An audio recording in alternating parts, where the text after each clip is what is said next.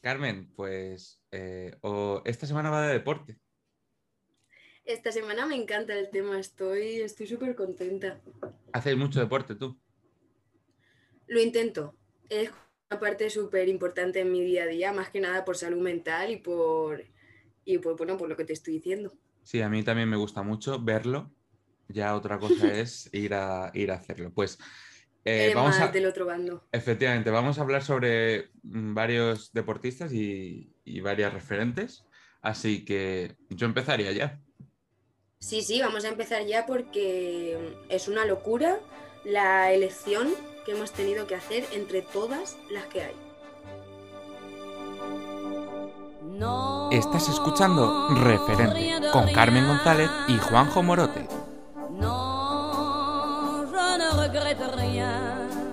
Carmen, ni que decir tiene que tanto tú como yo tenemos la misma pasión al grabar referente, ¿no es así?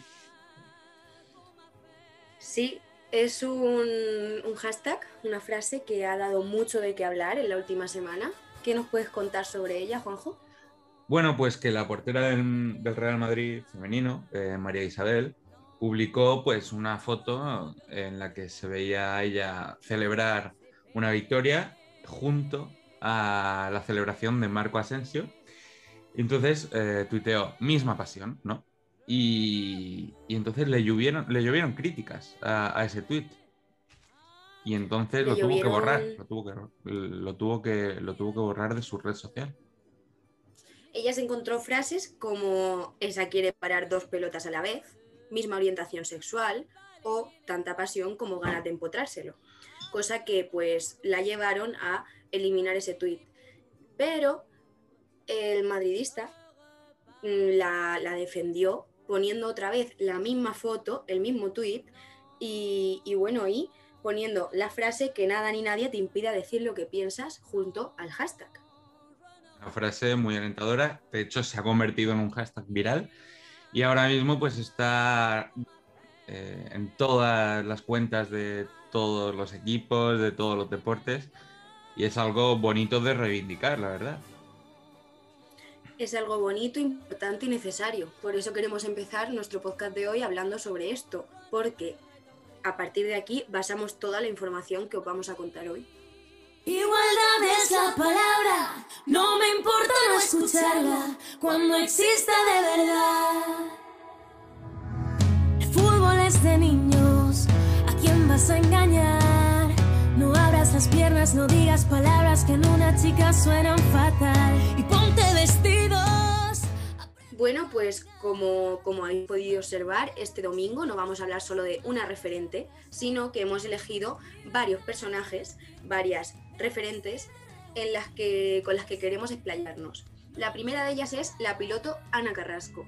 Ana Carrasco, murciana, nació en 1997 y, y con tres años se subió a la moto de su hermana y a partir de ahí su vida ha ido sobre dos ruedas.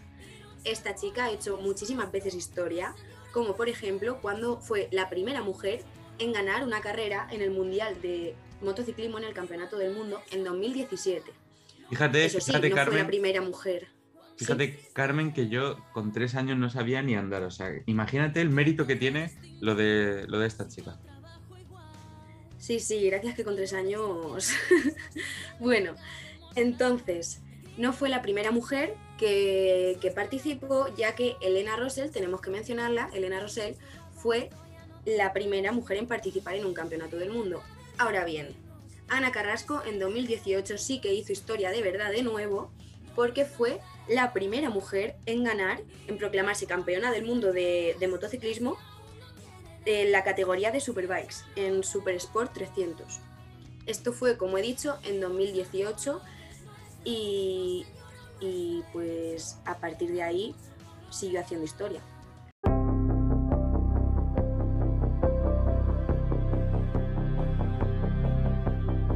¿Cuál es el precio de mi libertad? ¿Cuánto tiempo he de luchar contra tormentas? He aprendido a vivir sin miedo, aunque nadie me acompañe. Son tantos golpes sin poder curarme, que aunque lo quieran no podrán callarme. No, ¿dónde está el límite del bien y el mal? cuántos sueños se han perdido en esta celda que ya nunca volverán. Esta vez voy a decir puedo sin que las fuerzas me fallen. Yo no escogí seguir este camino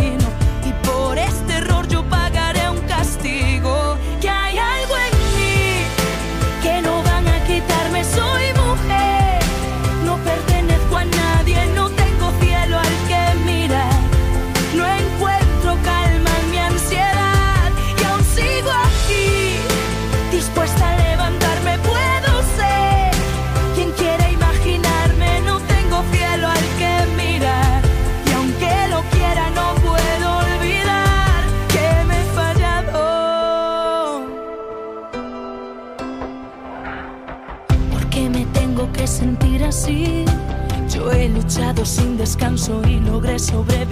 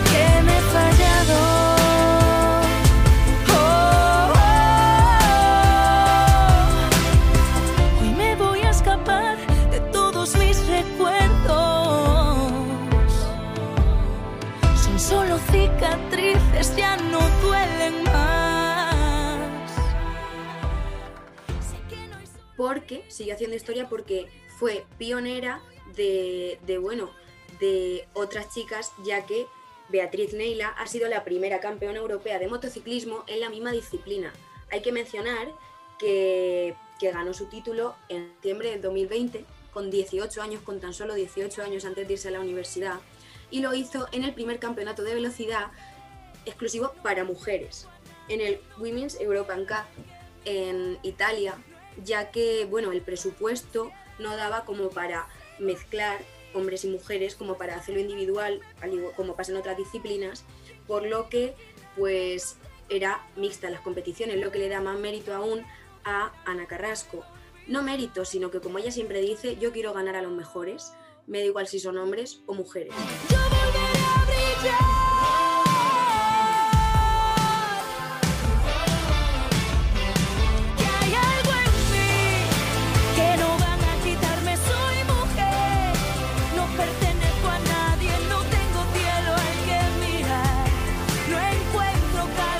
Calma. Baila que a ver es el, el logo que ha patrocinado Ana Carrasco también, ya que es darle un giro de 180 grados al típico dicho de madre mía, conduces como una chica. No para nada, ahora conducir como una chica es ganar un mundial, por lo que se pueden comprar camisetas con este logo y también se puede pensar como este logo.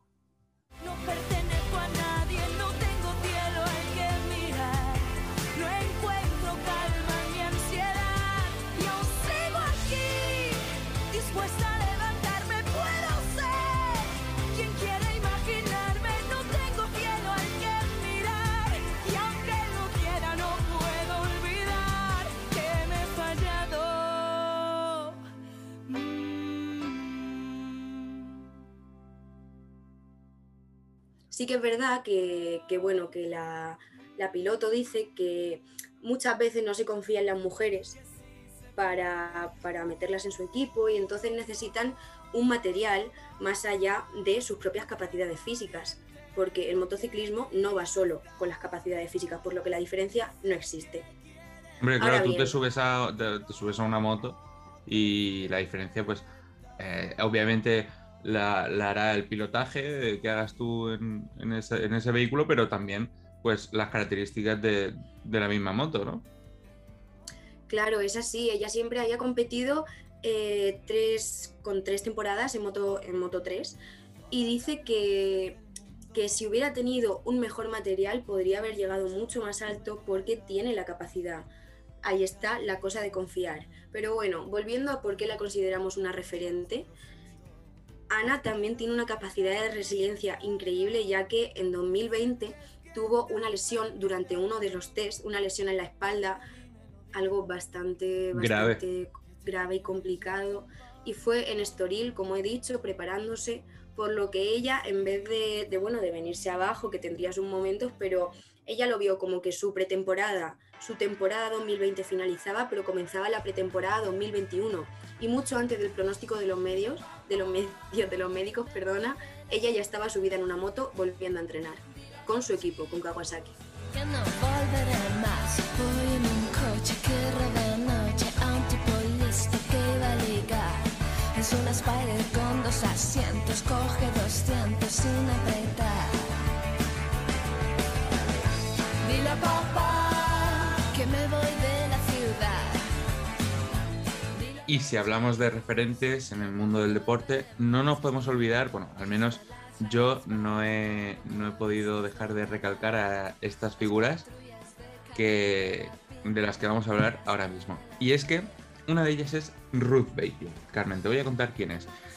Te voy a contar la historia de, del atletismo español. Desde Atenas 2004 no había ninguna medalla en el medallero de, del atletismo español. Entonces llega Ruth Beitia y en 2012 consigue un cuarto puesto, un cuarto puesto, la medalla de chocolate, como se dice en el argot deportivo. Después eh, se viene abajo, pero consigue realzar su carrera y en 2016, en los siguientes Juegos en Río de Janeiro, consigue el oro. Bueno, pues su carrera va en aumento. Un, gran avance. Ya te digo que es un gran avance. Eh, de hecho, es la única atleta española en ganar un oro olímpico. Lo hizo pues en 2016. El año siguiente, en 2017, recibió el premio Reina Leticia, reconocimiento a su etapa deportiva. Pero es que hace poco, hace nada, hace dos días, en 2019, el cuarto puesto se revisó y por dopaje de las que estaban arriba de ella, eh, pasó a ser medalla. Medalla de bronce en, en, Londres 2012. Entonces, pues ya tiene en el medallero Ruth Beitia una medalla de bronce y una de oro. Entonces, al ser la única atleta española en ganar un oro, un, oro olímpico, que lo ganó en Río 2016, pues ha pasado a los anales de la historia. Sí que es cierto que ahora las nuevas generaciones, al, ver, eh, al verse reflejadas en esta referente, pues tienen aún más ganas de conseguir ese oro y de, y de pues, adelantarle por la derecha en el medallero, como podemos ver a Ana Peleteiro, que este año iban a ser sus juegos, pero ha tenido que retrasarse por el coronavirus y, veremos a ver si lo consigue en 2021. Así que el balón está en su tejado. El coronavirus nos ha quitado muchos momentos muy grandes y muy bonitos, pero, pero vamos, estamos seguros de que se van a recuperar.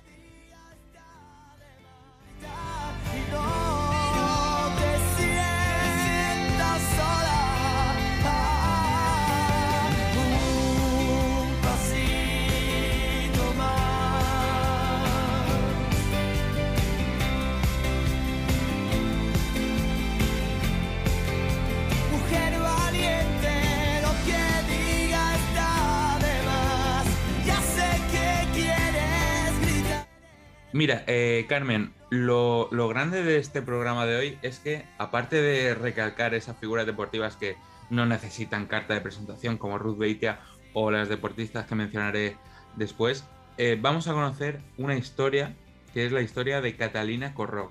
Cuéntame quién es Catalina Corró.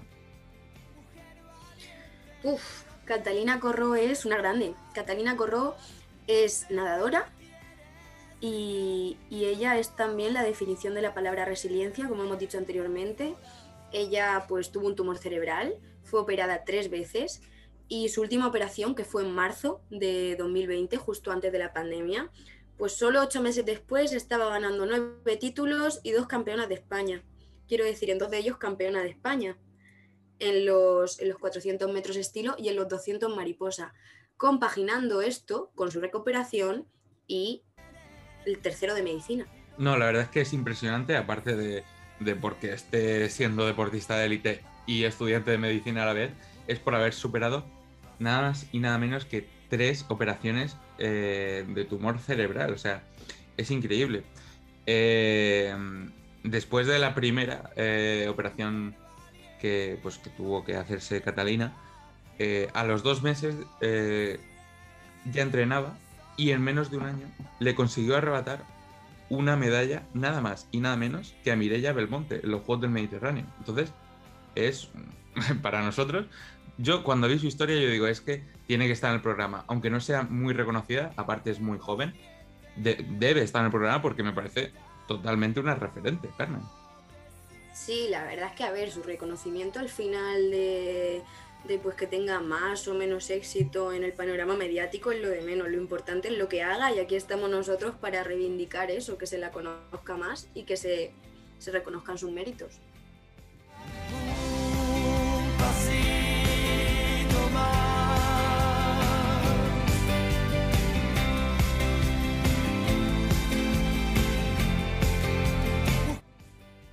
Bueno, Carmen, eh, hemos hablado tanto de Catalina, de, Ruth Beitia, hemos hablado también de Ana Carrasco. Vamos a, vamos a irnos al agua también, pero no a una piscina, sino aguas bravas. Eh, te voy a hablar de Mayalen Chorraut. A priori, a priori no te sonará este nombre, este nombre de esta mujer vasca, pero yo solamente te voy a, te voy a decir, te voy a leer su trayectoria, ¿vale? Ella es eh, piragüista, en la modalidad de slalom en la K1, que es un kayak, monoplaza, en la que solo va ella, ¿vale? Te voy a leer solamente la trayectoria. En 2019 es plata en el Mundial. En 2012, bronce en los Juegos Olímpicos de Londres. En 2014 es plata en el Europeo. Y en 2015 es oro en el Europeo. 2016, oro en Río de Janeiro. 2017, plata en el Europeo. Vale, Carmen. Estos son siete títulos de su trayectoria. ¿Qué me dices? ¿Cómo te quedas? Así, agárrate a la silla porque cinco, los cinco últimos títulos que, ha conseguido esta vasca, esta piragüista, los ha hecho a la vez que cuidaba de su hija. O sea, ella fue madre en 2013, justo antes de los, los títulos que, que consiguió después, posteriormente. Y entonces, aún siendo madre, fue a los Juegos Europeos y consiguió medallas. De, bueno, de hecho es que eh, consiguió el, oro en, Río de Janeiro en 2016. Pues te voy a decir otra cosa. Su entrenador, Xavier, que le ha acompañado siempre, es también su marido y es el padre de, su hija. Entonces, es una estampa familiar hermosa, pues que desemboca como, pues como no puede desembocar mejor, que es Mayalen Chorraud, la primera española en subirse al podio tras haber sido madre. ¿Cómo te quedas? Me quedo, me quedo con que son, vamos, de película. Por eso me gusta el deporte, porque demuestra que todo es posible.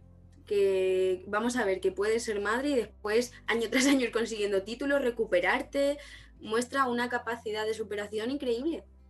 Totalmente. Me encanta, me encanta Mayalen. Hablando en plata, soñando en oro, subiendo al cielo, bajando al moro, de pirata, chinos con rosa, cuento de Adam Funeral y cuatro bodas me burlé en la cara. Y es que, eh, Carmen, sin el trabajo, sin, sin, la constancia de las mujeres, mm, el, el deporte español no sería tan grande, eso es una cosa obvia. Te voy a dar el dato de, que nueve de las 17 medallas españolas conseguidas en los últimos Juegos, en Río 2016, fueron conseguidas por ellas, por, mujeres. Más de la mitad fueron, pues fueron conseguidas por, por deportistas femeninas. Vamos a hablar, no, no podemos eh, tener un programa de referentes en el mundo del deporte y no mencionar, por ejemplo, a Mirella Belmonte, que fue la primera nadadora española en conseguir eh, un oro olímpico. Este, este, nombre ya sí que te suena, ¿no? Sí, sí, ese nombre ya, vamos, está. es. se te viene a la mente al hablar de deporte femenino. Y también se te vendrá a la mente el nombre de Carolina Marín. Que. Bueno, bueno, otra indiscutible. Claro, eh, consiguió el oro olímpico Después eh, tuvo una lesión grave, se rompió eh, el ligamento, tuvo un problema de rodilla, después consiguió recuperarse y ganar otros títulos. Y eh, Carolina Marín se va a casa con el título debajo del brazo de primera mujer nacida en Occidente que consiguió el oro en un deporte como el badminton, que es un deporte en, el que las deportistas asiáticas tienen cogida el, mango de la sartén porque siempre han, han, sido pues, las referentes en ese deporte hasta que llegó nuestra, nuestra Carolina Marín. Y tampoco nos podemos olvidar de, de, la, deportista Lidia Valentín. Lidia Valentín eh, tiene tres medallas en, alterofilia. Dos de ellas eh, se las dieron eh, posteriormente a que ella levantara esas pesas. hubo dopaje, mm, entonces pues quedó quinta en, en un, campeonato, en, unas Olimpiadas, y después quedó cuarta, pero no le... Entonces, como las de delante se doparon, mm, ya posteriormente le fue concedida la, la medalla para Lidia Valentín. Este año en Tokio eh, se está preparando. Eh, por una lesión no ha podido ir al europeo para poder clasificarse, entonces en mayo tendrá que viajar a Colombia para, para conseguir el pase a las Olimpiadas y conseguir eh, ese oro tan ansiado por Lidia Valentín y sobre todo por sentirlo, por sentir esa medalla colgada en su cuello, ese himno sonando en todo el pabellón, que eso la verdad es que es una experiencia única e irrepetible, Carmen. Yo no sé lo que pensaría en ese momento ni lo que sentiría, pero vamos, emoción seguro. Segurísimo, tiene que ser un momento, vamos, inolvidable. Y te olvidabas íntimamente, bueno, no te olvidabas, te lo recuerdo yo, íntimamente relacionado con la disciplina de Lidia Valentín, está, está bueno, el CrossFit. Y en esta disciplina tenemos en primera persona a Lidia Escofet, que nos, nos cuenta cómo es su día a día, cómo, cómo se siente en este mundo, que, que, bueno, que generalizando puede ser un mundo de hombres y, y ella está metido en el de lleno metida en él de lleno y, nada, y, cuáles son sus perspectivas dentro de él. Todo eso, hablar con uno mismo y decir, ¿eres capaz de hacer esto? Sí, vale, pues hazlo, hazlo lo mejor posible, hazlo bien, intenta mejorarlo cada día, trabajarlo cada día un poquito y luego ya, cuando lo consigas bien y lo tengas bien perfeccionado, ya le metes más. O subes carga, o subes velocidad, o, o esas cosas. Pero sobre todo al principio fue y, decir, hoy no me apetece esto, muy cansada, me duele aquí, me duele allí. No, no. Ves, ves y entrena, porque es lo que te toca. Si realmente quieres algo en un futuro. Lidia, eh, cuando tú eres pequeña y estás allí por, en Cataluña, imagino, en el pueblecito que nos has dicho viviendo, que esa adolescente, ¿qué le llevó a dedicarse al deporte? Porque ahora te dedicas solo al deporte o aparte estudias. Sí, sí, sí. Estoy al deporte, además eh, soy entrenadora personal, llevo, llevo a personas y, la verdad es que es un pasado un poquito raro porque yo era una chica regordeta que no hacía nada de deporte, no le gustaba para nada el deporte, mm. que le daba muy mal.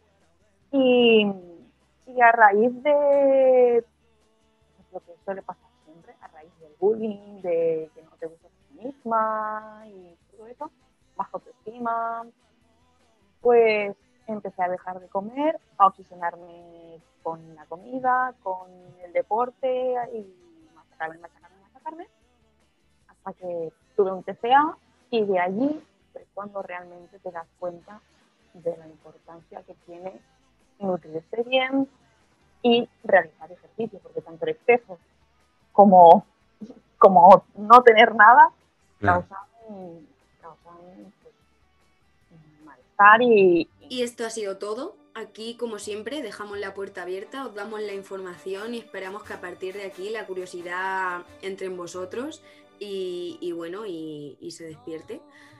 Y nada, un, un, apoyo increíble al deporte femenino porque estamos evolucionando y estoy segura de que esto va para mucho más. Sí, ni que, decir, ni que decir tiene que hemos eh, colgado, hemos puesto aquí justo antes un trocito de la entrevista a Lidia Escofet, pero que podéis verla eh, entera, está a vuestra disposición para, poder verla entera en nuestro canal de Instagram, ¿no, Carmen? Sí, en nuestro canal de Instagram y, bueno, y también la podéis escuchar si, si, os apetece seguirla por a través de Spotify o de iVoox.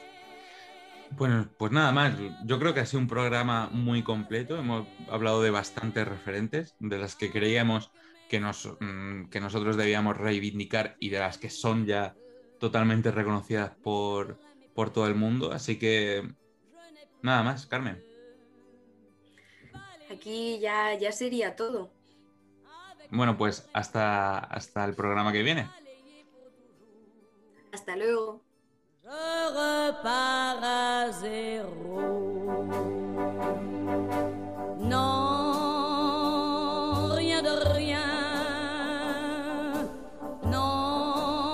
Estás escuchando Referente con Carmen González y Juanjo Morote.